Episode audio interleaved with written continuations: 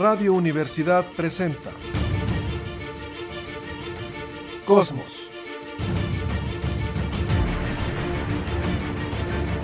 Tu ventana al universo, donde el pensamiento humano descubre el lado amigable de la ciencia.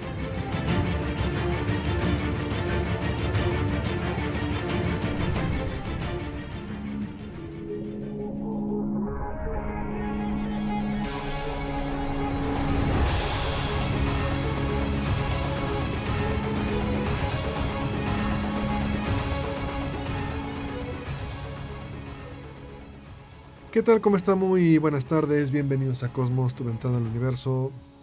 Por supuesto, con muchísimo gusto en el 88.5 de frecuencia modulada en San Luis Potosí, Radio Universidad. Saludos esta tarde. Jessica Mena, ¿cómo estás? Hola, ¿qué tal a todos? Bonita tarde. Hablaremos un poquito de astronomía. Capitán Cristian González del Carpio, ¿cómo estás? ¿Qué tal para todos? Un saludo afectuoso y como siempre yo critico y me quejo. Mucho orgullo. Sí, bueno, sí nos ha tocado. Creo que sí nos ha tocado verlo. No puedo dejar de ver el bigote del Capi. No puedo, no puedo. Regresó del mar. Regresó así con su gran bigotón y pues no puedo dejar de verlo. Pues son muy Pero parecidos al que tienen ambos, ¿eh? No, no, es- ese está un poquito más boleado, pero bueno. Bueno, yo todavía no. Me lo boleo, pero... Eh, Sí, fue una aventura increíble eh, lo del, del mar mexicano, mar Que ya es Golfo de California. Por eso. Ya no es. ya es ya el mar de Cortés, Mar de porque Cortés. fue originalmente explorado por Cortés, Hernán Cortés, porque aquí no le dieron nada fuera de conquistar Tenochtitlán, le dijeron pues tú eres bueno para, para conquistar cosas, sigue buscando Para por ahí explorar. para explorar. Se llamó Mar de Cortés por eso, después fue Rodríguez Cabrillo, otro explorador, y no encontró pues ninguna otra Tenochtitlán por allá.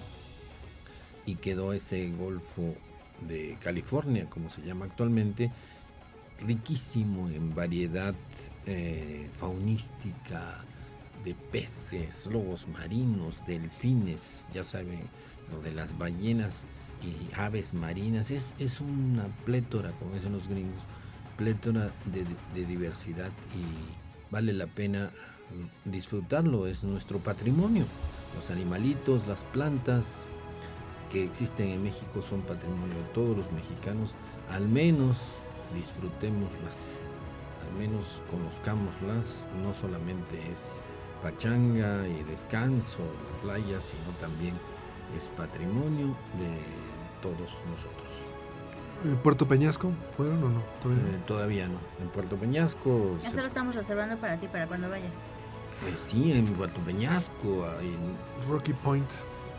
sí, en inglés es el puerto que queda más al norte, casi muy cerca de Arizona, hay más gente de Arizona. Sí, además gringos, sí. y pues imposible de perderse la Sierra del Pinacate, este campo volcánico, hay muchísimos cráteres eh, de chalapascos, de esa, eh, como aquí tenemos en Armadillo, cráteres volcánicos, derrames de lava, eh, oc- ocurridos hace apenas unos miles de años, o sea, pues están muy frescos y junto a la Sierra del Pinacate, como se llama este parque nacional, arriba en Puerto Peñasco está el desierto del altar. El desierto del altar es un desierto con dunas de todo tipo, como si fuera el desierto de Sahara.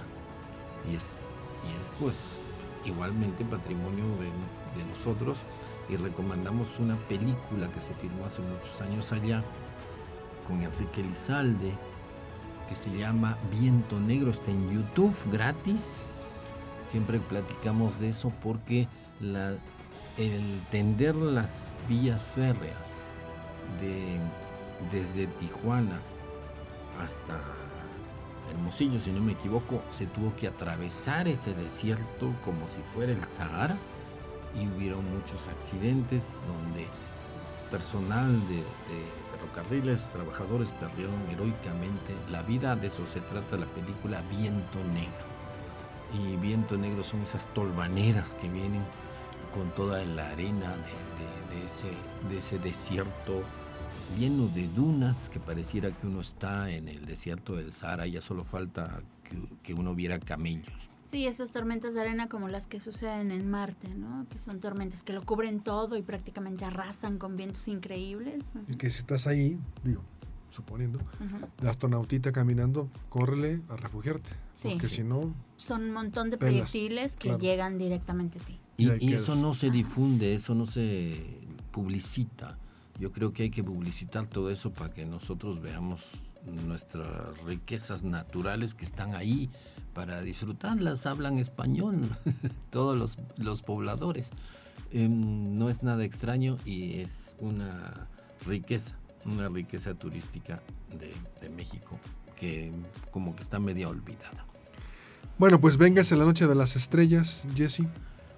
Hoy, exacto. Sí. Ajá, saliendo de aquí nos vamos para allá, directito. Sí. Pues ahorita está el evento de la Noche de las Estrellas. Recuerden que si todavía no sabían, si no se han enterado, ahorita se pueden lanzar al Museo Laberinto de las Ciencias y las Artes para que vean ahí algunas de las charlas que tenemos preparadas, algunos de los talleres y los eventos culturales. Va a haber música para divertirse, va a haber historias, va a haber obviamente telescopios para poder observar lo que nos permita el cielo el día de hoy, que es la Luna y Júpiter sobre todo. Y pues bueno, eh, láncense para allá, eh, se acaba más o menos a las 10 y media de la noche, todavía alcanzan muchas de las actividades que están ahí disponibles. Son gratis, ¿no? Sí, el evento es gratuito como cada año. Recuerden que esta es una iniciativa que nace en el 94. La Noche de las Estrellas nace en Francia. A partir de ahí, gracias a las alianzas francesas, se empieza a difundir y a las embajadas por toda Europa. Es un evento que actualmente se realiza en toda Europa, en algunos otros países que son eh, amigos de África y de Asia. Y pues bueno, Australia también ya se realiza por allá.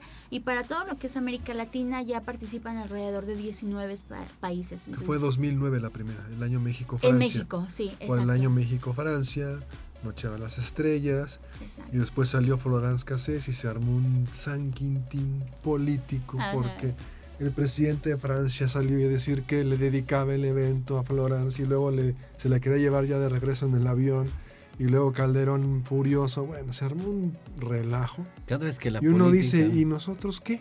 Pues ahí peleense ustedes La aquí noche de las estrellas, sí. haciendo ciencia y ustedes dense hasta con la cubeta, ¿nosotros qué? Exacto. Pero bueno, así fue. Pero pues así, Así es. fue cada Nicolás año hay- Sarkozy.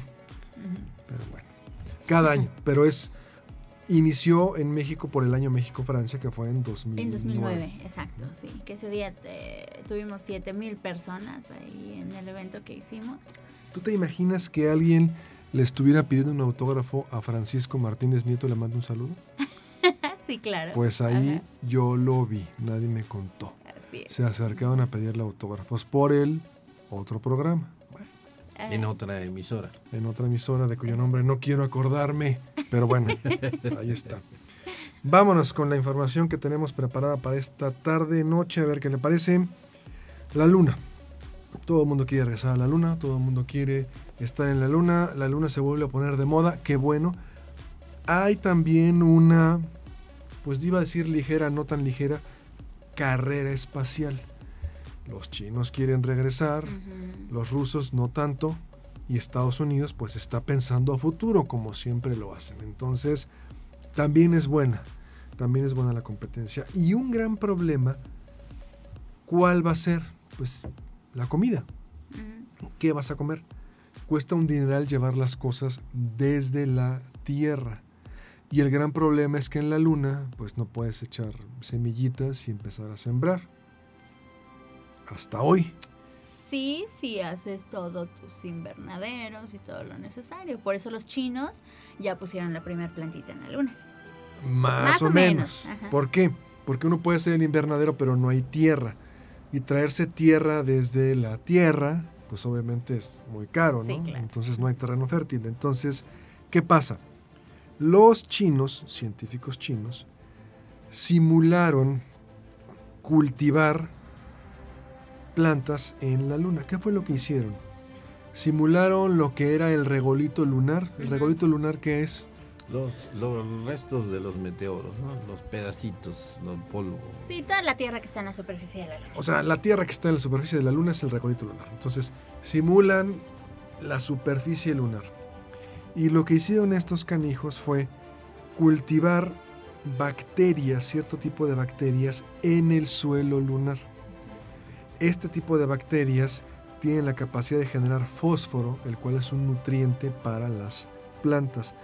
Cultivaron plantas que son pariente o parientes del tabaco en este suelo lunar simulado y brotaron plantas con tallos y raíces un poco más largos, pero sí salieron.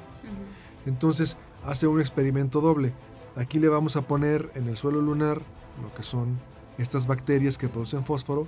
Aquí sembramos en tierra normal y las plantas que salieron en el suelo lunar salieron un poco más grandes, con hojas un poco más grandes. Aquí hay que recordar algo muy, muy importante y que a veces no tomamos en cuenta o no nos dicen cuando nos enseñan a plantar el frijolito en el preescolar o en la primaria. No es solo poner una semilla en la tierra, ponerle agua y que le llegue la luz del sol. La vida en la tierra, como ya lo hemos mencionado en muchas ocasiones aquí, se abre camino y hay variedad inmensa de vida aquí en nuestro planeta y necesitamos de toda esta diversidad para poder subsistir. Es decir, una planta para que crezca no es solo una planta, requiere de todas las bacterias que están ya viviendo en la tierra, requiere de hongos, requiere de polinizadores en algunas ocasiones, requiere de muchos factores, muchos otros organismos vivos que ya tenemos aquí en la tierra, porque todos estos organismos se han venido desarrollando a lo largo de estos 3.500 millones de años. Y entonces una plantita no es solo una plantita, sino es todo un ecosistema armado y eso es lo que no hay en la Luna, eh, al parecer no hay en ningún otro lugar hasta el momento, y es lo que se pretende, que si queremos tener agricultura en algún lugar donde sea, tenemos que llevar todo este ecosistema para que se pueda dar efectivamente. Ahora, Capi, esa es una opción. Ponemos en el suelo lunar bacterias que producen fósforo y más o menos hizo el experimento, las, las plantitas salen. Pudiéramos, si estamos descongelando agua, que también va a ser muy caro la energía, pero bueno, energía solar, no sé. Hidroponía, más o menos, podría ser o no. Sí, la hidroponía que es simplemente tener agua y agregarle nutrientes, que eso es lo que se hace en muchos eh, invernaderos. Eh, pero siempre puede faltar eso de que si queremos realmente estar eh, colonizando un cuerpo celeste, un satélite, un planeta, pues es llevar todo, toda la ecología, porque si no algo va a faltar. Vamos, en el suelo son indispensables las lombrices. Y eh, también teníamos que llevar lombrices, ¿no? No solo agua. Y si no, va a ser totalmente artificial, que sale caro. agregarle los nutrientes y va a faltar uno, va a faltar el otro va a ser algo... Y tienes que estar generando esos nutrientes. Además. Sí, porque yo pensaba, te llevas raciones militares, ¿no? Lo, que comen los militares que nada más le echan agua caliente. Y de hecho, el agua la calientan por una reacción exotérmica en la bolsa. Le echan ahí agua. Ah, si no tienes agua purificada, la ponen en un purificador. ¿Sí? La calientan y le echan esa agua caliente a la bolsa. O le echan el, más bien, le echan el agua a la bolsa. La bolsa se calienta y están comiendo espagueti, pizza. Pero aún así es carísimo llevar todo eso a la luna. Aunque pudieras, el problema no es que no exista la tecnología, el problema es que es muy caro. Entonces llevar eso a la luna, pues sería mejor llevar las semillitas, ¿no? Pero todo el ecosistema, ¿no? El ecosistema va a ser muy difícil de replicar y regresa lo que decía Jessica, que no es que solamente eso se necesita, sino que la evolución de 3.800 en 1.500 millones de años, pues ha llevado a esto, ¿no? Y todos son necesarios.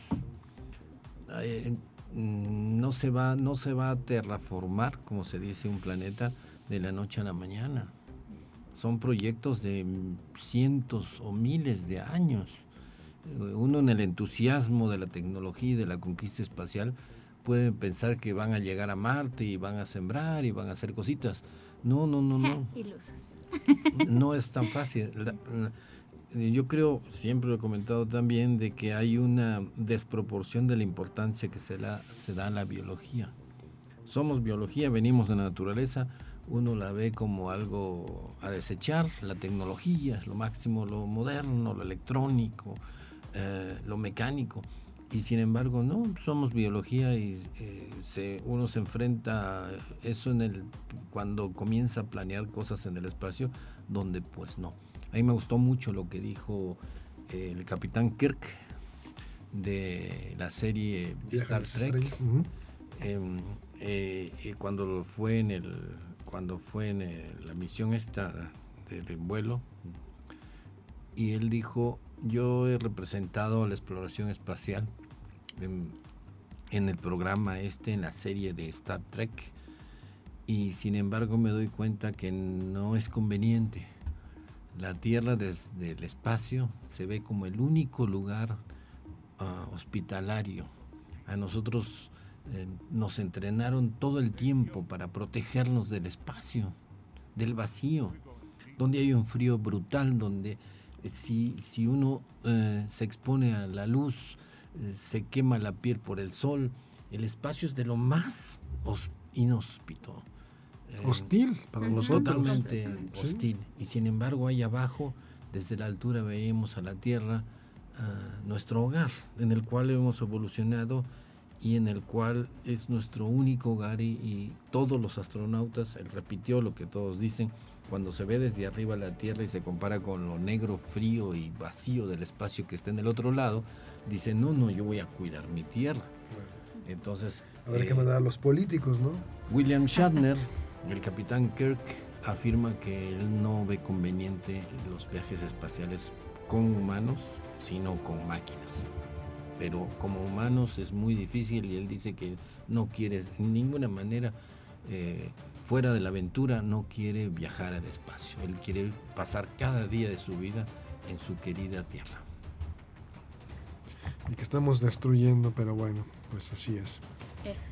No somos muy inteligentes. Y bueno en esta misma tónica a ver qué les parece para hablar de nuestra querida tierra la madre tierra bueno pues este año estos últimos 12 meses fueron ya los más calurosos en la historia de nuestro planeta.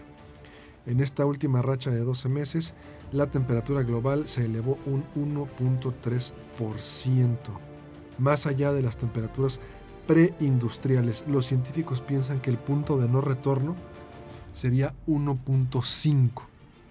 Entonces, si pudiéramos llegar a ese 1.5, parecería que ya no habría forma de eh, echar hacia atrás, ya no nada más frenar, sino devolver a los estándares que teníamos antes. Se cree que se puede llegar en los próximos 100 años. Se habla de 7.300 millones de personas que soportaron por lo menos durante 10 días muy altas temperaturas. Entonces ya se registró también el verano más cálido en el hemisferio norte este año, 2023 y pues al final eh, pues habrá una conferencia de Naciones Unidas sobre cambio climático en Dubái del 30 de noviembre al 12 de diciembre, pero yo creo que más allá de sacarse la foto, no sirve de mucho. Y los Estados Unidos, Clinton firma el protocolo, Bush lo quita, luego vuelve a llegar Obama, lo pone y luego llega Trump y lo quita y la estupidez de Trump, porque él decía, vea nada más el frío que está haciendo. Pues sí, tarado. Justo es por eso. Es precisamente eso. Vamos a tener veranos mucho más severos, cálidos, sequía, e inviernos mucho más crudos. Y el que no me crea, habrá fenómenos también meteorológicos cada vez más complicados y si no, pues ahí está Acapulco, ¿no? No tenemos que ir tan lejos. Claro, exacto, era lo que te iba a decir. Ahí está una tormenta tropical a huracán prácticamente categoría 4 o 5 en 20 horas. En horas, horas. Horas, Eso era, es algo que usualmente... Que ¿Tú viste la nota más o menos, si nos puedes explicar lo que yo entendí, es venir la tormenta tropical, tropical muy contentita, estaba muy caliente la playa, el agua, por calentamiento global, no por otra cosa, y agarró fuerza y pelas. Sí, porque eso es de lo que se alimentan los huracanes. Cuando se forma una tormenta tropical debes tener una temperatura en el agua de más o menos unos 26 grados centígrados. Por eso es que los huracanes, o bueno, las tormentas tropicales son tropicales porque se forman en los trópicos, entre el trópico de Cáncer y el trópico de Capricornio. Más allá hacia el norte o más hacia el sur no se pueden formar porque el agua no se calienta lo suficiente. Entonces cuando o sea, en Alaska no habrá una tormenta tropical. No, jamás. Exacto. Entonces, cuando tienes esta diferencia de calor y también las corrientes aéreas y todo, se tiene todas las condiciones necesarias para que se forme esa tormenta tropical y evolucione como huracán. A partir de ahí, ya cuando brinca los trópicos, es cuando también se encuentra con estas corrientes de aire frío y entonces lo aceleran. Y bueno, llega un momento en que ya el mar se enfría en latitudes más hacia el norte o más hacia el sur y ya no se puede alimentar. Por eso es que usualmente los huracanes no pasan más allá de lo que es territorio mexicano. Ya es muy raro que lleguen a Estados Unidos solo en, en lugares muy bajos como Miami o cosas así. Nueva Orleans, está Katrina. Ajá, exacto, pero ya más arriba ya, ya no se puede soportar. Pero justo si tienes cada vez más las condiciones aptas, más calor en el, agua, más diferencia en estas corrientes de aire, vas a tener tormentas y huracanes cada vez más intensos que van a devastar todo lo que se encuentren.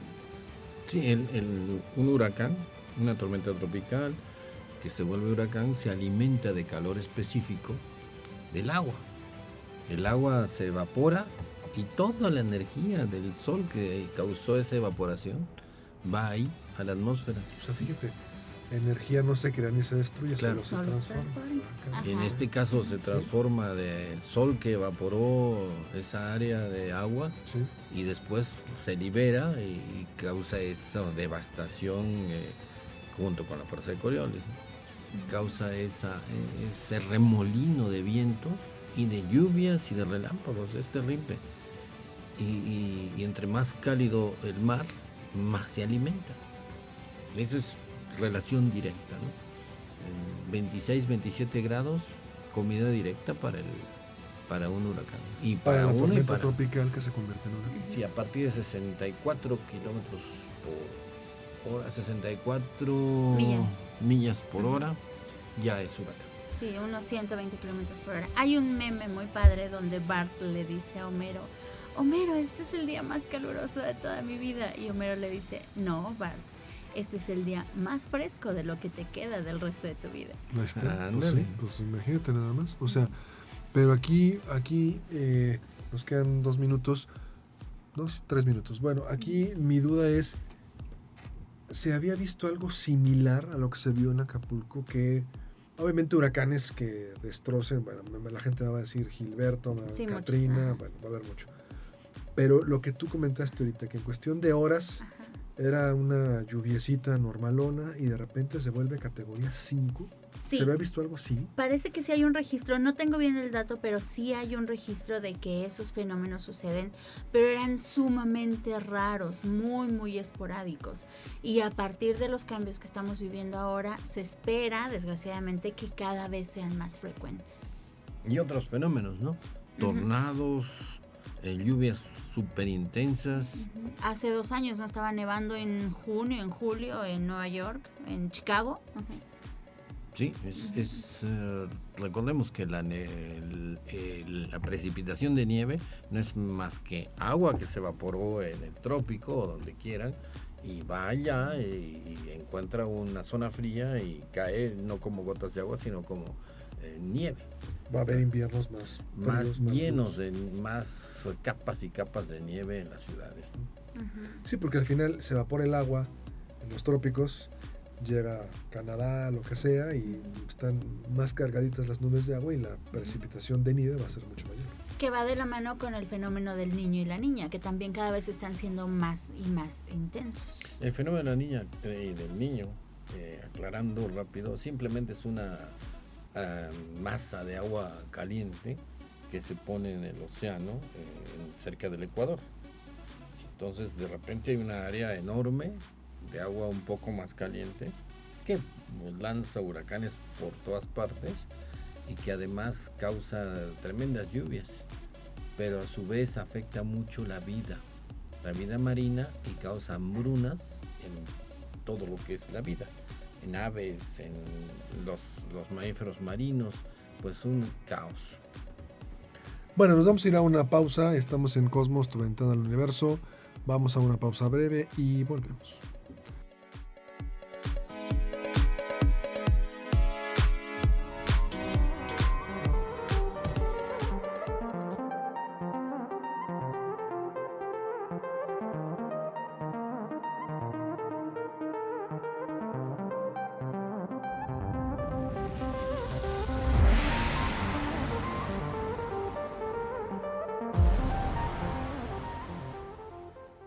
Regresamos, estamos en Cosmos, tu ventana del universo. A ver, Jessy, ¿alguna nota preparada para esta tarde, por favor? Bueno, ya que andamos tan catastróficos y cataclísmicos, ah, pues traigo dos notitas que más o menos hablan también de, de temas así de desgracias.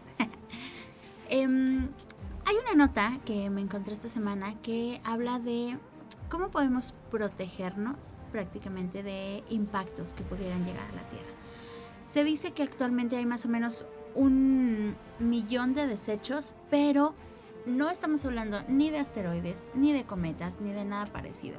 Estamos hablando de desechos que nosotros mismos hemos puesto en órbita. Todos los satélites que están ahí rodando alrededor de nuestro planeta, que muchos ya están obsoletos, que ya no sirven, y mm, incluso también de misiones que se han lanzado al espacio y que quedan los cohetes que ya no se usan o partes ahí de, de, los cohetes que se han lanzado que quedan en órbita tirados. Entonces, imagínate toda esta cantidad de desechos que se ha venido lanzando a lo largo de más o menos 70 años que llevamos lanzando naves al espacio, se va acumulando, ¿no? Por mucho que quieras tener bien establecidas las órbitas de esos objetos, en algún momento habrá algún choque, va a haber una desgracia, como justamente pasó en el 2009. Dos satélites chocaron y a partir de ahí se hizo un desbarajuste, se hizo un desgarriate de que salieron partes volando por todos lados. Entonces, esto es realmente un peligro. Peligro para nosotros que estamos aquí en la Tierra, más o menos porque algunas de estas partes llegan, se incendian en la atmósfera, la mayoría no sobrevive, pero bueno, puede haber algún, algún desecho que sí lo logre y que llegue a impactar en algún lugar no predicho, ¿no? Pero sobre todo también riesgo de que pase lo que sucede en la película de Gravity, ¿no? Que sea una reacción en cadena, que empiecen todos los satélites a chocar unos con otros o con partes que estén por ahí volando eh, sin ton son, que se lleguen a descomponer y entonces nos quedamos sin todo este sistema ya bien armado que tenemos de comunicaciones, de investigación y de todo lo que necesitamos para la vida útil actual que llevamos. GPS. GPS, exacto. Entonces, pues esto es completamente un riesgo. Y para eso la ONU eh, pone como algunas medidas, obviamente con las agencias espaciales, para tratar de proteger la órbita terrestre. Entonces, a partir de junio de 2018 se plantean varios métodos. Por ejemplo, ¿qué métodos se les ocurren a ustedes, Paco? ¿Para? Para tratar de no tener tanta basura espacial o para recogerla o para... Pues un método sería que un compromiso, firmar una especie de tratado en el cual lo que tú te lleves tú lo regresas, ¿no? O sea, recoge tu basura. Si tú te vas de campamento, eh, a lo mejor ahí pones tu tienda de campaña y todo, haces una fogata, apágala, cerciórate de que esté completamente apagada, ponle piedras. La basura que te lleves, recógela y tráetela de regreso. Para mí sería algo más sencillo. Claro, lo que ya está, no hay. La otra sería, no sé si se puede mandar alguna especie de nave, robot o algo que pudiera ir, un Wally espacial que fuera ahí recogiendo, no sé. O frenando para que caiga, ¿no? En una órbita, en una órbita descendente. Abajo de 400 kilómetros, ¿no? No la vais a pegar a la Estación Espacial Internacional, pero sí, puede ser. No sé, ¿qué otra? Sí, sí. Capi. sí, es un sistema de disposición de, de basura. Eh, y eso implicaría toda una, una ubicación y un sistema de, de, de hacerlos que caigan. A mí me preocupan la cantidad de satélites de espionaje y de armamento que existen y que evidentemente nadie lo publicó. Ahí va mi satélite espía. Más o menos, Entonces debe ahí haber uno que otro. Y sí pueden en cualquier momento causar, como ya han impactado pedacitos en, en naves, en la estación espacial, ¿no? Sí, sí, claro. Impactó un pedacito de, escarapela de pintura que se había desprendido de un cohete, no sé cómo estaba, y como va a tal velocidad, pues es como una balita. Eh, sí, es un peligro latente, y se debería hacer eso, igual que, que se debería hacer con las botellas de plástico, ¿no? que causan tremendo basural en, en la Tierra, que el que las genere de alguna manera sea retornable, sea responsable el generador de eso. Sí, biodegradable, o sea, comprométete, ¿no? De, alguna O manera. por cada tantas botellas voy a plantar un árbol, no sé, comprométete, aquí sería lo mismo. Pero no sé por dónde va la nota. Sí, justo. En 2018 se proponen varios métodos, se reúnen a varios científicos de diferentes agencias incluso y se propone una serie de métodos. Hasta el momento, el que ha sido más viable, el que más o menos se está echando a, a jalar, es eh, una misión que probablemente salga en 2025, en dos años. Recuerden que todas las misiones a veces tienen algo de retraso, pero probablemente salga en 2025, que sería la primer misión dedicada justo a tratar de capturar basura espacial, que sería con un brazo robótico. Hay dos métodos que se están viendo como que podrían ser viables. Una sería tener un brazo robótico que tome este material, que trate de dirigirlo en una órbita en la que no choque con otro satélite, reingrese a la Tierra, caiga en algún lugar en medio del mar y pues obviamente el satélite se deshaga y lo poco que quede pues se, se quede en el mar. Y la otra sería tener como especie de redes que se lanzaran como para atraparlo, como si fuera una especie de caza de satélites y igual dirigirlo a órbita terrestre para que se incendie. Entonces, eh, hasta el momento la misión se Más o llama... menos lo que dijimos. Ajá, Clear Space One. Y va a lanzarse, parece, si es que todo sale bien, en 2025. ¿De qué agencia espacial es? Eh, la ONU lo está proponiendo, está trabajando con varias agencias. Ok, lo proponen la ONU y a ver quién la, la pesca. Ajá, exacto. Lo que sea menos destruir al satélite. Porque en ese Dile a los momento- chinos que tanto admiras. Exacto. Cuando querían probar su tecnología, ay, vamos, este satélite ya no sirve. Un misilazo para que No, vean. pa- Y pues Eh, imagínate. Eso era más. para impresionar a todos. Ah, por eso. Pero entonces, por impresionar a todos, voy a quemar aquí ahorita 50 llantas. Pues es una est- estupidez, ¿no? Sí, O sea, pues sí. ya con- tenemos el planeta hecho un asco, ahora vamos a contaminar el espacio. Comprométete a recoger tu basurita. Punto. Y lo que ya está, entre todos, vamos a.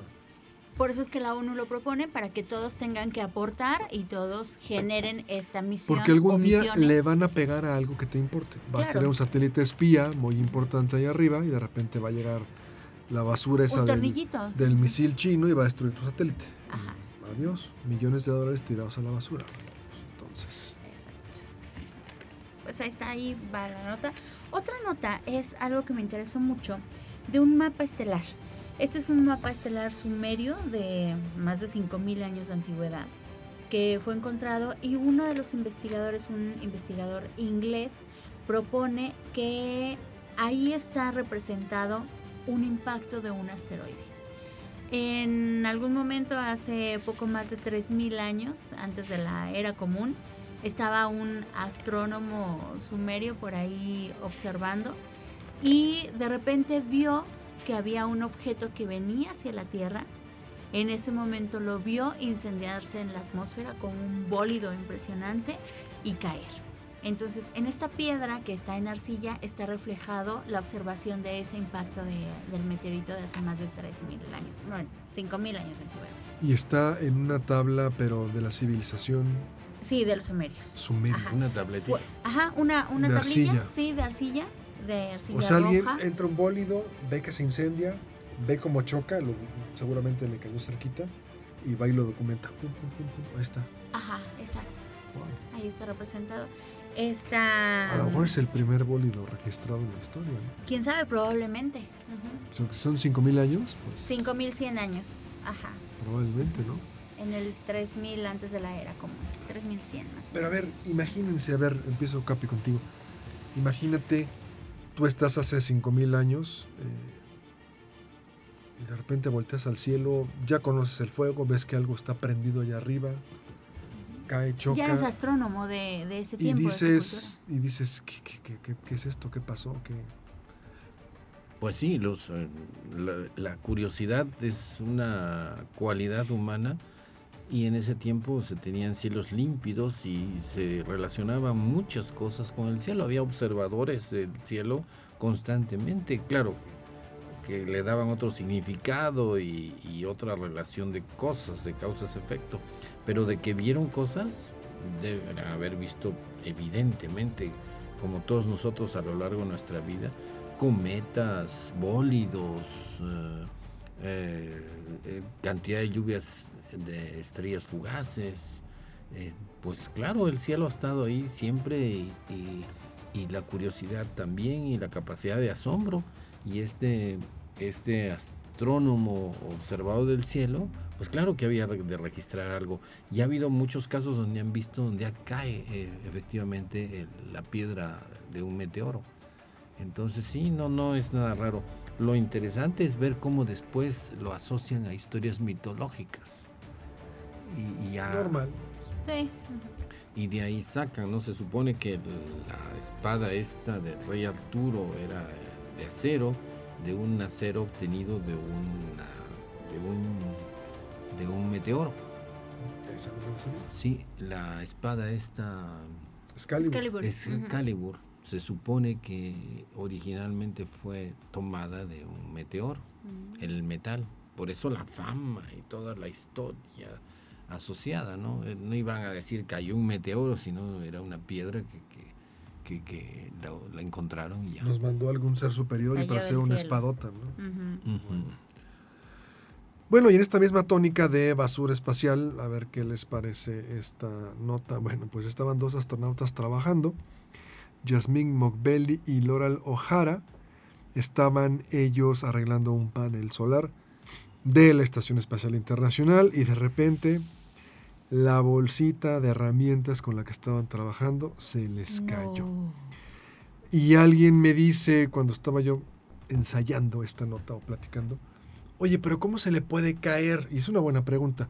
Si estamos en microgravedad, dando vueltas y vueltas y vueltas y vueltas, en caída libre, ¿cómo se puede caer algo? O sea, yo traigo aquí mi bolsa de herramientas, la suelto y pues más o menos ahí se va a quedar. ¿Cómo que se cayó? ¿Qué se les ocurre? No, simplemente que es que cualquier pequeño impulso, prácticamente un suspiro, ahí no vas a tener fricción de nada. Entonces, con que hayas tocado con el dedito una parte o con el sí, sí, algo de la bolsa, pues ya le estás dando un impulso para que salga disparada por siempre, prácticamente. Y, ni modo de ir a perseguirla, ¿no? Entonces, sí es eh, uno se le va algo de la mano y ya lleva un momentum, ya lleva un... simplemente con la inercia con la de que la dejaste, si no la detuviste, si no la frenaste, pues se va a seguir. Exacto, así. Entonces, pues uno, así pasan las cosas, y en la Tierra nos pasan. Pero recuerde, si estamos en el espacio, estamos en microgravedad, caída libre, es como si me aviento de un paracaídas, voy cayendo y traigo esta botella que dice Calipso, limonada natural, aquí trajo el capi, y la suelto, se va a quedar flotando conmigo. Entonces dicen, ¿cómo se puede caer si ya está cayendo en caída libre? Más o menos es lo que dicen.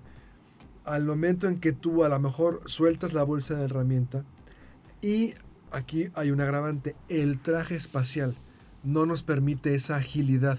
Aquí en la Tierra puedes tener todavía un poquito los reflejos del mono. Se te cae algo y a lo mejor estiras la mano, ¡pum! Lo cachas acá la bolsa de herramienta y en lo que volteas quisiste hacer algo con el guante ese impresionante traje de Michelin. le pegaste más, le diste un empujón y allá sale volando. Entonces es también un problema. Que por eso se supone que siempre deben de traer, primero amarrado. amarrado a ti la bolsa de herramientas y cada una de las herramientas amarrada a la bolsa, o con velcro, o con imanes, o con lo que sea, pero siempre no puedes soltar una herramienta si no la has dejado en un lugar seguro para seguir haciendo lo que estás haciendo. Y lo ensayan cantidad de veces en sus entrenamientos. Esos son sus entrenamientos. Bueno, pues les fue. La NASA no quiso dar el nombre, a conocer el nombre de los astronautas, pero pues ya sabe usted. Pues Las redes sociales inmediatamente dijeron, fueron Jasmine Mockbell y Laura Lojara. Y pues es que simplemente ves quién está en, en EVA en ese momento, en es lo que iba a decir. misión extravehicular. Alguien que ya esté jubilado y que esté viendo todo el día el canal de la NASA. Claro. Pues, está sentadito viendo el canal de la NASA y ahí dice los números, ya. No, y aparte, aunque no lo estés viendo, todas las misiones están perfectamente registradas. Sí, claro, claro. Con ah, prácticamente tu hora de la comida la tienes registrada, tu hora de sueño la tienes registrada en la Estación Espacial Internacional. Ahora, las herramientas no van a ser necesarias para el resto de la misión, no importa. Y obviamente se ve en la cámara cómo se va la bolsita. Adiós. Y bueno, esta bolsa de herramientas entra ya al catálogo de objetos artificiales en el espacio como 58229 diagonal 1998 guion 067 Whisky Charlie, si usted quiere el dato, ahí lo tiene. Entonces, no es la primera vez. Hubo una muy famosa en 2006, no sé si se acuerdan, una espátula, ¿no? Estaban ahí trabajando y de repente algo pasó y vámonos. Se fue y eh, pues bueno, es algo que va a seguir ocurriendo. Y si usted es un chavo ruco nerd, pues lo mismo le pasó a Roger Wilco. Si usted es chavo ruco nerd, sabe quién es Roger Wilco. Tú no eres nerd, tú no eres chavo ruco, no van a saber quién es. Pero si hay- estos muchachos no van a saber, aquí, por supuesto. Ah, ¿Sí, sabes quién es Roger Wilco? No. ¿Sí? ¿Quién es? A ver, ahorita nos platican. Pero eh, no los hemos presentado. A ver, nos acompañan Emilio y David. David aquí en Controles, perdón. Si usted es un chaborruco nerd y le tocó ese videojuego, Space Quest, pues así le pasaba a Roger Wilco, estaba afuera de la nave barriendo y de repente salía la escoba volando. Bueno, pues así les pasó a estos pobres. Le recordamos, véngase a la noche de las estrellas. Exacto, Museo Laberinto de las Ciencias y las Artes. Todavía alcanzan actividades, hay charlas, talleres, la observación astronómica, varios eventos culturales. Entonces aquí estamos con la fiesta en todo. Y se acaba a las 10 y media de la noche, así es que todavía pueden alcanzar muchas de las actividades que tenemos preparadas. Recuerden que es un evento completamente gratuito, entonces vénganse con toda la familia, con la abuelita, con la suegra, si es que quiere quedar bien. Y pues vamos a estar viendo aquí las estrellas. Y haga las preguntas que quiera. Hay muchos eh, divulgadores, astrónomos ansiosos por eh, Sí. mostrarle. Así los- pasó una vez una conversa del Capi en el Museo del Laberinto. Todo el mundo, ya acabó. No, no, no. ¿Alguna otra pregunta? ¿Alguna otra pregunta? Y ya nadie preguntaba nada. ¿Alguna otra pregunta? A ver, joven, usted allá que está ahí. ¿Seguro barriendo, que no ¿Alguna otra pregunta? A ver, tú como que tienes alguna duda, alguna otra pregunta. Y ya se había acabado la cosa. No, no, no. Todos tienen que hacer aquí una pregunta. En aviación hay una, los maestros. de- ¿Están muy ansiosos de responder preguntas los divulgadores? Sí.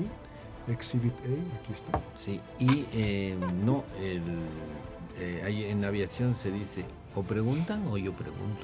Ah, ah. Sí, pero, claro, pero refiriéndose a qué? No, Refiriéndose eh, a- cuando hay Las cursos de los cursos de aeronáutica. ¿Es, ¿Lo dice el instructor o Lo dice el instructor, entonces es para Ah, es para incentivar, ¿no? A que pregunten. Para obligar, El instructor sí. dice, ¿no? El Muchos maestro. O preguntan o yo les pregunto. Eh, Ajá, Ah, eh, bueno, y es muy, siempre ha, fun- ha funcionado cuando uno dice eso, eh, los chavos preguntan y no hay pregunta tonta si no, No, no, no. eh, todos, eh, pues en aviación no puede haber una pregunta que quede sin respuesta. ¿no? Pero muchos maestros que nos están escuchando, pues está, está buena, ¿no? O preguntan, una- un profesor, grado que usted quiera, Sí. o preguntan o yo pregunto, ¿no? Bueno, Sí, así me lo aplicaron varias veces. Pero vamos, sí, claro, es una buena amenaza para participar. vamos brevemente a una nota médica física. No se vaya a espantar, ¿eh? Por lo que vamos a hablar. Rápidamente, ¿te acuerdas, Jesse, cuál es la tercera ley de Newton? A toda acción corresponde una reacción. De igual magnitud en En sentido, sentido contrario. Eh, para los cuates es acción-reacción. Hay muchos ejemplos para acción-reacción, pero vamos a hablar de ejemplos acuáticos porque va precisamente de la mano con esto. Rápidamente, una nadadora, cuando va braceando, esa nadadora va empujando el agua hacia atrás y el agua lo empuja hacia adelante. Ujú. Otra es cuando va esta nadadora olímpica y va llegando a la orilla, se da la vuelta de una manera impresionante, flexiona sus piernas, empuja lo que es la pared de la piscina y la pared le da un empujón y sale disparada. Entonces, a toda acción, una reacción de igual magnitud en sentido contrario, acción-reacción. Otra que me gusta mucho, las llantas del carro. Las llantas van Que fue lo que pasó empujando. también con la bolsa de herramientas, pero bueno. Sí, claro, claro. Las llantas del carro van empujando hacia atrás el pavimento, el piso, y el pavimento también empuja al carro. Entonces, Por acción fricción. Ujú. Exactamente. Pero, aquí en este caso, Kenta Ishimoto, un científico de la Universidad de Kioto, propone o presenta un estudio en el que los espermatozoides humanos podrían estar desafiando esta ley de la física. Los espermatozoides humanos, no se espante nadie, los espermatozoides humanos se mueven en un medio viscoso, acuoso. Y estos espermatozoides parece que con su látigo, con la colita, Se impulsan como cualquier pez. pero sin encontrar, no, no, sin encontrar una reacción del entorno. O sea, el pez va moviendo la cola, igual el pez mueve la cola en el mar, el mar también lo empuja y es acción-reacción. Pero en este estudio ellos dan a conocer que los espermatozoides, sin tener ninguna reacción de ese entorno, pueden estarse impulsando y estarían desafiando la tercera ley de Newton. La nadadora Mm, sí, va sí, sí, braceando, claro. Va la, la agua, nadadora, la nadadora impulsa el agua y el agua le impulsa a ella. Aquí a ella. Aquí los espermatozoides en el medio que se mueven, en este caso, estarían impulsándose sin obtener una reacción del entorno. Estarían, parecería, desafiando la tercera ley de Newton. Y proponen que hay otros microorganismos nadadores, como por ejemplo las algas, espero pronunciarlo bien, clamidomonas, que también utilizan flagelos para propulsarse sin cambiar o sin obtener una reacción del entorno. Entonces, los espermatozoides, de acuerdo a este estudio, se mueven de una manera que no genera una respuesta igual y opuesta en el entorno. Entonces, es porque son muy... Yo también me quedé igual, como se quedan ustedes. Ajá, es porque, porque es como son muy, pequeños, es porque son muy pequeños y no desafían la ley de Newton porque no aplica porque es algo muy pequeño, pues una célula, no lo sé. No, O hay algo que no han- hemos encontrado. no, la física funciona a cualquier eh, nivel de magnitud. No, no, pero si estás- todo- si estás- sí, si en el eres- mundo, sí, si eres que cuántico, cuántico, claro, no. un sí esperma no. no es cuántico, No, pero exacto. Pero- Estamos en el mesocosmos, entonces tiene que funcionar la física tal cual. bueno, Y además, eh, bueno, se me hace mu- muy poco lógico porque incluso hay em, pastillas anticonceptivas que tienen este proceso en el que dependiendo del obviamente hay muchos químicos anticonceptivos que te hacen reacciones diferentes pero hay unas que justo aumentan la viscosidad del, del entorno acuoso que hay ahí entonces por eso no es ajá, sí. no es tan fácil que los espermas y también pasen. se supone que hay contracciones del útero para ayudar, así como que los espermas suban, suban, pum, pum, pum. Pero bueno, a mí también yo me quedé igual, este estudio, entonces eh, si lo quiere usted eh, ir más a fondo porque se nos acaba el tiempo, Kenta Ishimoto de la Universidad de Kioto en Japón, él propone que el látigo del espermatozoide, el flagelo, la colita, podría desplazarse sin una reacción, la tercera ley de Newton, en su entorno. Claro, ellos habrán tenido Habrá que ver lo que dice de los flagelos de la... formas de De hecho, estudiarlo. ¿no? De hecho, el Sí. flagelo no se mueve así como aleta de pez, Minuto y Sí, medio, no, sí. sino eh, es maravillosa Es la estructura. Sí, es como un, es como un tirabuzón, Ok. pero que va girando. La estructura en estos, en todo, no solo en los espermatozoides, Como la cuerda de un tornillo. algo así. Ajá. Eh, en cualquier protozoario que tiene esta propulsión, es increíble porque gira. Sí. Y entonces en el giro hace como un tornillo. Eh, el- lo maravilloso aquí es que es como una ruedita Sí. molecularmente. Y uno dice, ¿cómo una célula puede hacer esa, esa cosa mecánica?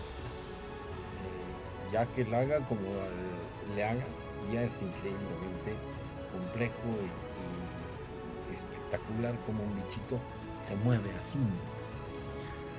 Se nos acabó el tiempo. Jessy, gracias. Buenas tardes. Nos vemos la próxima semana. Recuerden, eh, estamos en la página de Facebook. Ahí nos pueden encontrar y dejar sus mensajes. Capi, gracias. Buenas tardes. Igualmente, hasta la próxima semana. No olviden consultar mm, Veleristas del Desierto en YouTube a cargo de Jessica Mena, Ah, buscar, responsable de, de nuestra página de exploración en el Golfo de California. Antes, Mar de Cortés. Nos vamos. Esto fue Cosmos, tu ventana al universo. Todos los sábados en punto de las 6 aquí en Radio Universidad. Pásenla muy bien. Nos vemos.